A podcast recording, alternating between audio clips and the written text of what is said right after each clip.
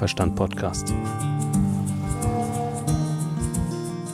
Der Podcast für alle Milchviehhalter und Herdenmanager, die das Ziel haben, sich weiterzuentwickeln und mit gesunden Wiederkäuern zusammenzuarbeiten.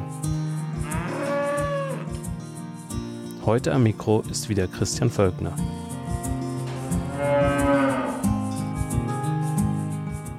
Hallo und herzlich willkommen zur heutigen Folge. Heute möchte ich über den Beruf des Herdenmanagers sprechen. Was ihn auszeichnet, welche Herausforderungen der Herdenmanager hat, welche Talente ein Herdenmanager braucht. Ich selbst leite eine Herde mit 150 Kühen. Der Herdenmanager ist, denke ich, eher in noch größeren Strukturen äh, zu Hause. Ich hatte da auch mal hier und da einen Einblick, habe es aber nicht so direkt miterlebt. Dennoch ähm, bin ich ganz gut in der Thematik drin und möchte einfach mal meine Sicht auf den Beruf des Herdenmanagers kundtun. Der Sponsor der heutigen Folge ist Smextech. Smextech ist ein System für Aktivitätsmessung und Temperaturmessung bei Rindern. Das Tolle dabei, das passiert automatisch, es ist automatisiert. Ich habe mir das in der Praxis angeschaut und mit Landwirten darüber gesprochen, die das System nutzen. Und ich muss sagen, das ist schon ziemlich nice, das Ganze. Denn gerade das Temperaturmessen ist halt eine lästige Arbeit, die sehr wichtig ist und die auch hier und da hinten runterfällt in der Praxis. Und das ist halt eine blöde Sache. Wenn wir eine Krankheit früh erkennen, dann können wir schnell gegensteuern, dann ist sie halb so schlimm.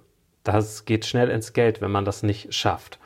Smextech ist eine super Unterstützung. Wie funktioniert das? Man hat Antennen im Stall. Die Tiere bekommen einen Bolus eingegeben. Dieser Bolus verbleibt im Pansen und misst die Aktivität und auch die Temperatur. Und man kann die Daten halt vielfach nutzen. Einmal für die Brunst, aber auch Temperaturkontrolle und auch Geburtsüberwachung, denn vor der Geburt geht die Temperatur runter und auch Tränkeverhalten. Wie trinkt das Tier? Denn wenn das Tier trinkt, geht die Temperatur im Pansen runter. Klar, wenn da 20 Liter Wasser reinkommen, dann ist ja logisch, dass die Temperatur dann da etwas absackt. Das über den Zeitverlauf ergibt halt auch einen Rhythmus, den das Tier hat. Und wenn dieser Rhythmus nicht mehr passt, gibt es halt auch eine Meldung. So kann man da die Tiere besser im Blick behalten, einfacher im Blick behalten.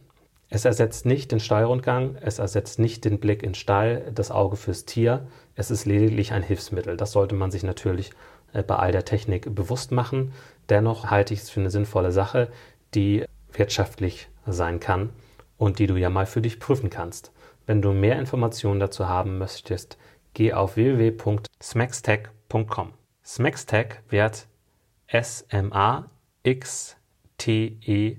geschrieben.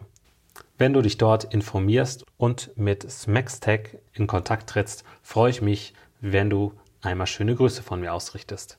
Vielen Dank an den Sponsor und wir starten auch direkt in die Folge.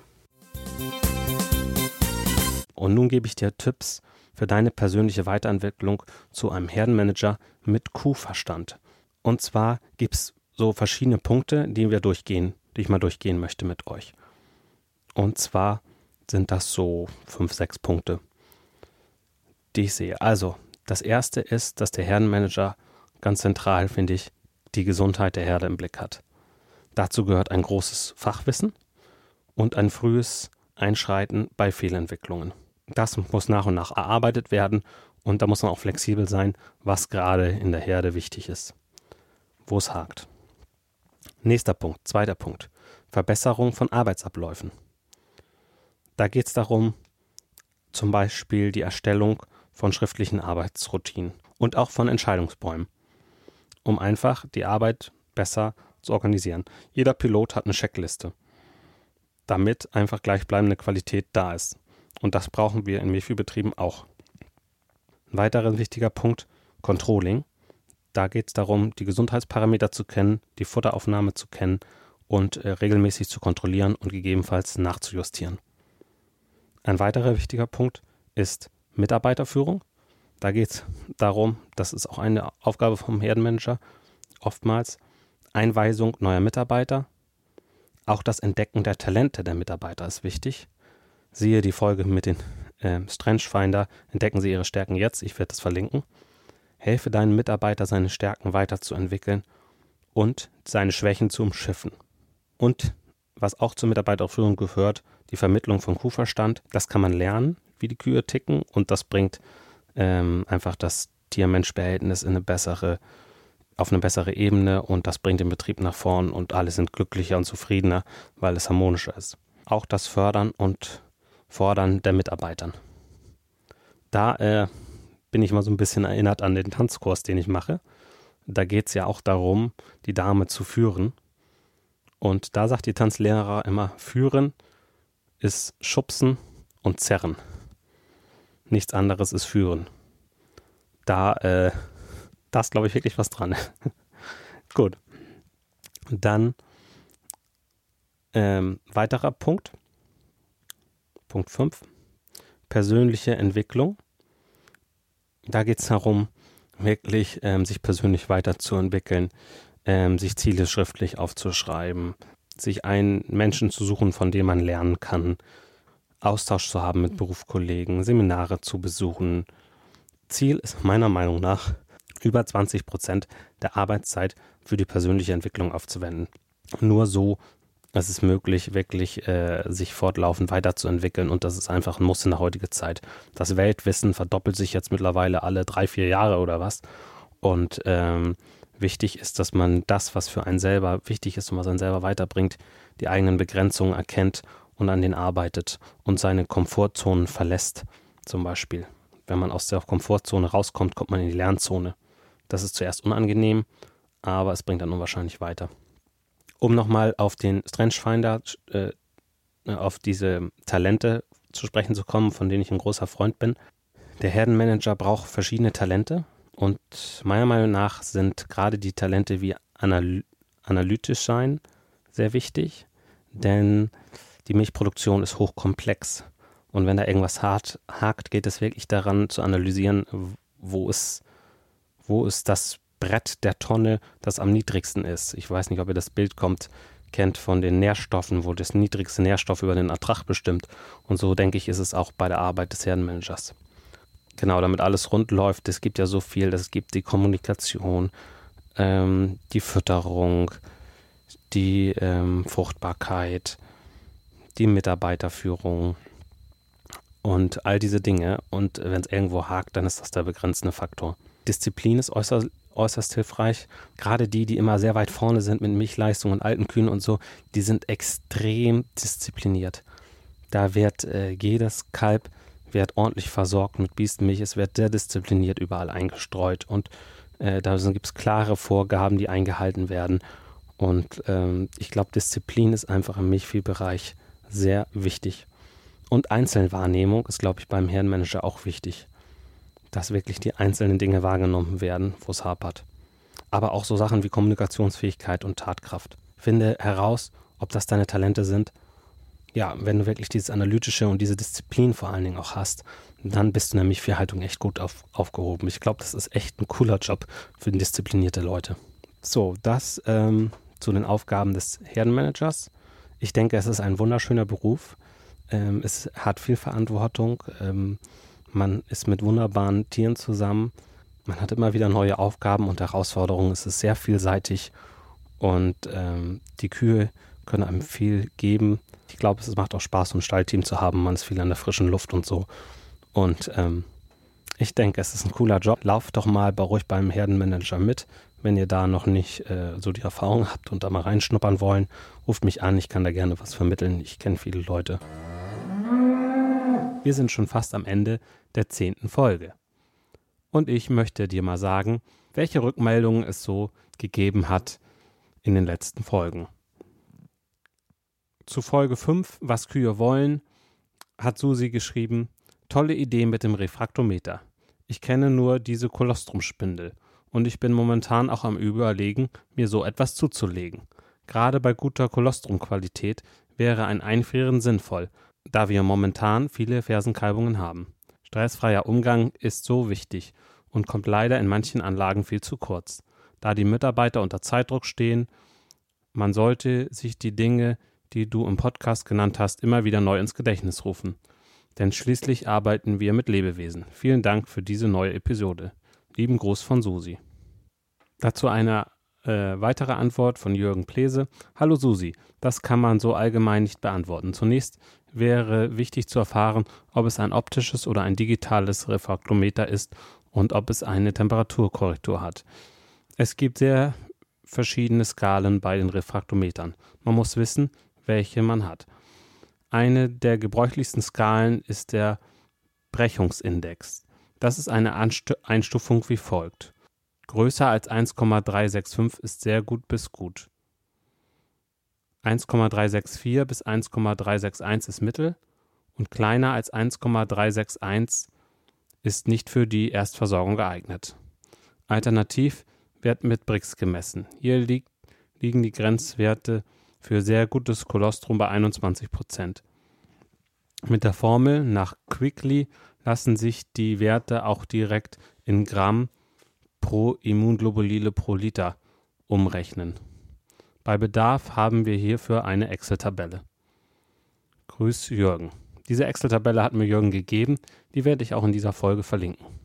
Birte hat geschrieben, Hallo Susi, also wenn du jetzt das Gerät mit Brix-Anzeige hast, ist der Wert ab 21, 22 super, wie Jürgen schon geschrieben hat. Unsere Kühe liegen meistens zwischen 25 und 30. Es kann auch schon einmal vor, dass auf der Skala nicht zu sehen war. Dann hatte die Kuh einen Wert über 30. Diese Werte sind alle super und die kannst du auch gut einfrieren, für den Fall, dass eine starke mal unter den Wert von 21 kommt. Erfahrungsgemäß haben ja ältere Kühe besseres Kolostrum, was nicht heißen muss, dass nicht auch mal eine Ferse an die 29 kommt. Wir hatten einmal eine Totgeburt bei einer Ferse ohne ersichtlichen Grund. Das Kolostrum lag bei einem Wert von 12. Bei dieser Ferse muss also auf jeden Fall eine Untersuchung gemacht werden, wo das Problem liegt. Wie man sieht, spiegelt die Kolostrumqualität auch den Gesundheitsstatus der Kuh wider und wie intakt ihre eigene Immunabwehr ist. Jürgen Bläse schreibt weiter, hallo, statistisch gesehen haben Kühe der zweiten Laktation die schlechtesten Kolostren. Das ist aber graue Theorie, da die individuelle Schwankungen so groß sind und auch die Lakta von Laktation zu Laktation erhebliche Unterschiede bei den gleichen Kühen auftreten. Hilft nur jedes Mal zu testen. Einflüsse auf die Kolostrumqualität sind sehr vielfältig. Kalbestress, verfrühter Milchfluss, Zeit von der Kalbung bis zur ersten Melkung, Ernährung in der Trockenperiode, Medikationen, Krankheiten und so ähnliches. Schlechtere Kolostren lassen sich gut durch sehr gute Kolostren anderer Kühe aufwerten.